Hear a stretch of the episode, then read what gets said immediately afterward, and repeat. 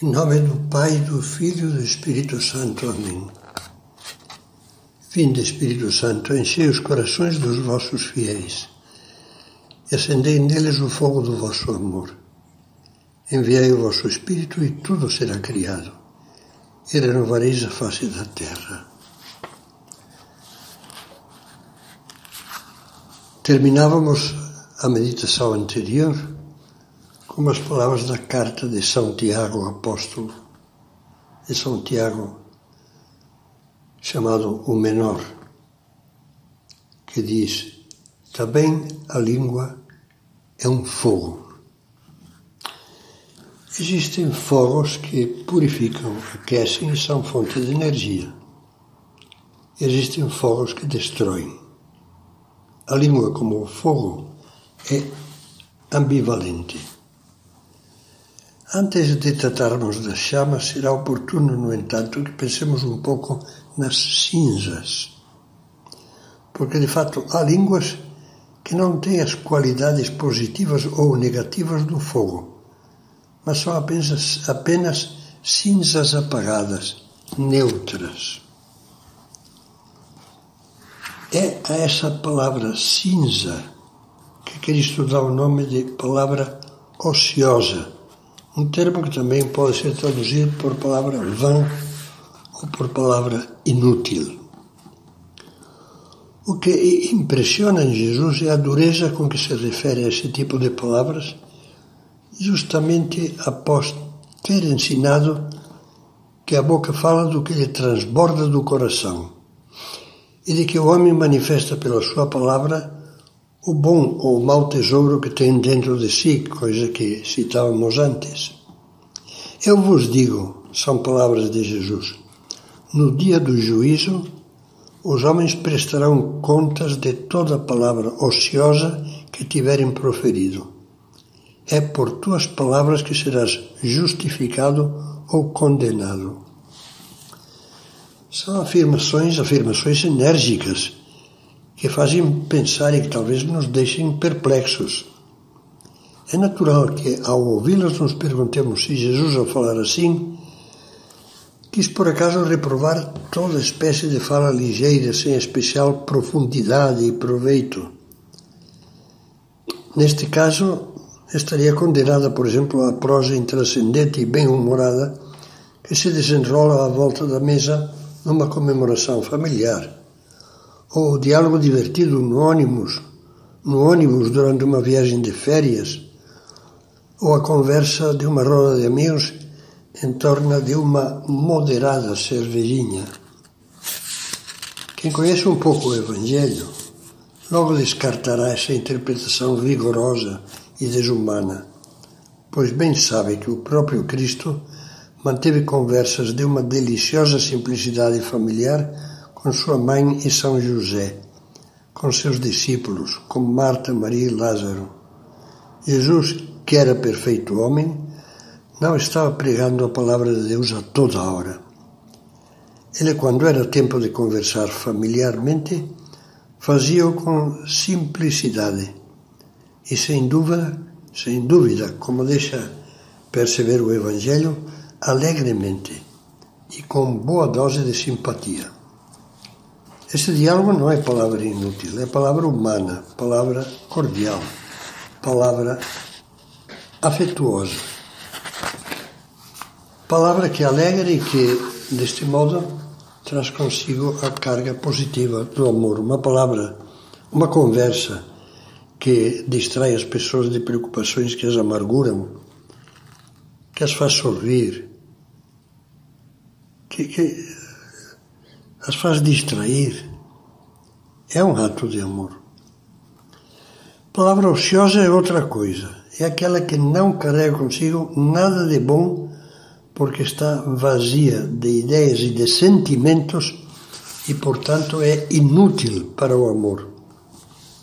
Com esse tipo de palavras, sim, devemos preocupar-nos e estar cientes de que prestaremos boas contas a Deus de todas elas das palavras sem substância alguma, sem interesse, puramente rotineiras, formais, vazias, sem afeto, que não trazem nem ajuda nem alegria e que ocupam com a sua presença estéril o lugar que deveriam ter ocupado palavras pelo menos amáveis e construtivas.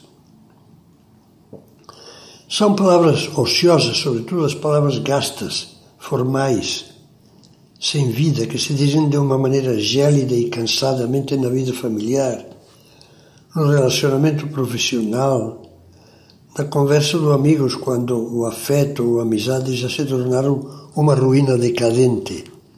Tais palavras rotineiras, sem calor, nem cadência de afeto, sem vibração de pensamento, sem entusiasmo, são uma monótona e persistente chuva de cinzas que vai sepultando o amor. Aqueles monossílabos da vida familiar dos que já estão cansados de se dar um ao outro.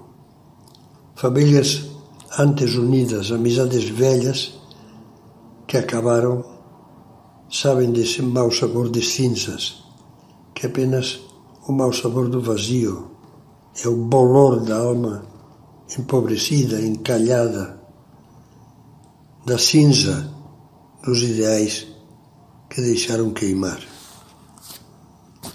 As palavras que brotam desses corações são ociosas, porque do coração vazio não se consegue tirar, em consequência, nada de, de bom, de válido. São palavras vãs. Não estará precisamente aí o segredo do crescente vazio verbal, reflexo do vazio espiritual que se nota em muitos homens e mulheres, e a explicação da progressiva redução do vocabulário empregado nas conversas, nas conversas habituais. É fácil comprovar que cada vez se usam menos palavras e se usam de modo mais banal e redutivo. É porque há no interior do homem pouca riqueza de ideias, pouca riqueza de valores, de reflexões, de sentimentos e de ideais.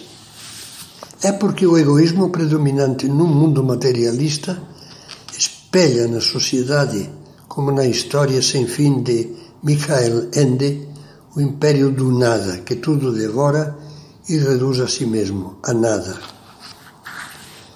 É nesse ponto que se torna urgente falar no silêncio, que é a matriz fecunda da palavra.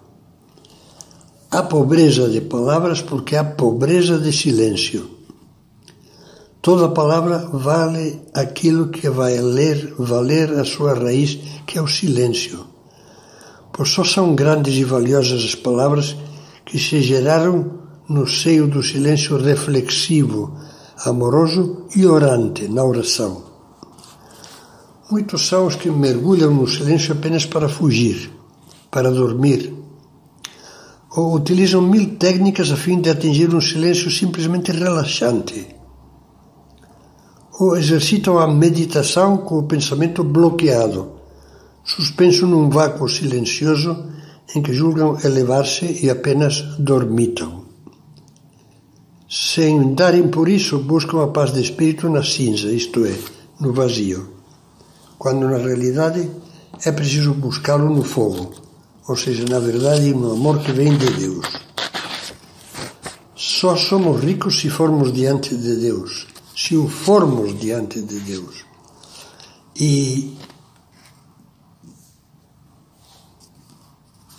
se não formos do gênero daquele rico miserável de quem Cristo dizia que entesoura só para si mesmo e não é rico aos olhos, aos olhos de Deus. Como andamos de riqueza interior? O que amadureceu dentro de nós no silêncio da, da reflexão, da leitura, que falta nos faz hoje a leitura, da oração. É nesse seio escondido que se vai formando, com a graça de Deus e o nosso empenho, é, é nesse seio escondido que se vai formando o verdadeiro eu de cada um de nós, aí no íntimo da alma do cristão, que sabe falar com Deus, que sabe calar diante de Deus, que sabe escutar lendo o Evangelho, lendo a Sagrada Escritura, a Bíblia. É nesse silêncio que se elaboram as luzes de Deus em forma de critérios claros. Aí, no silêncio sagrado do coração que reza, que ora, se formam as convicções, enraizam-se as virtudes. Aí, nesse silêncio da oração e das leituras pausadas, meditadas, aí se definem as linhas mestras da luta pessoal por melhorar cada dia um pouco mais. Aí instala o seu laboratório permanente o amor, mestre de alquimias que transformam penas em alegrias, dificuldades em estímulos e mágoas em perdão. Quando um homem ou uma mulher, por terem, por terem amadurecido no silêncio, se vão tornando ricos aos olhos de Deus, desse bom tesouro, podem ir tirando, sem ficarem pobres nem serem nunca monótonos, palavras sempre vivas, que são como ramos viçosos que irrompem em frutos por causa da seiva do amor, da verdade e da graça de Deus que os vivifica. Um grande conhecedor da grandeza inefável do silêncio com Deus, o convertido francês Ernest Psicari escrevia a esses grandes espaços de silêncio que atravessaram a minha vida, ele se refere ao tempo que passou como soldado, como militar, em lugares desertos do, da Argélia, do norte da África. A esses grandes espaços de silêncio que atravessaram a minha vida, devo eu, afinal, tudo o que em mim possa haver de bom. Pobres daqueles que não conheceram o silêncio. O silêncio que faz mal e que faz bem, que faz bem com o mal. O silêncio que desliza como um grande rio sem escolhos.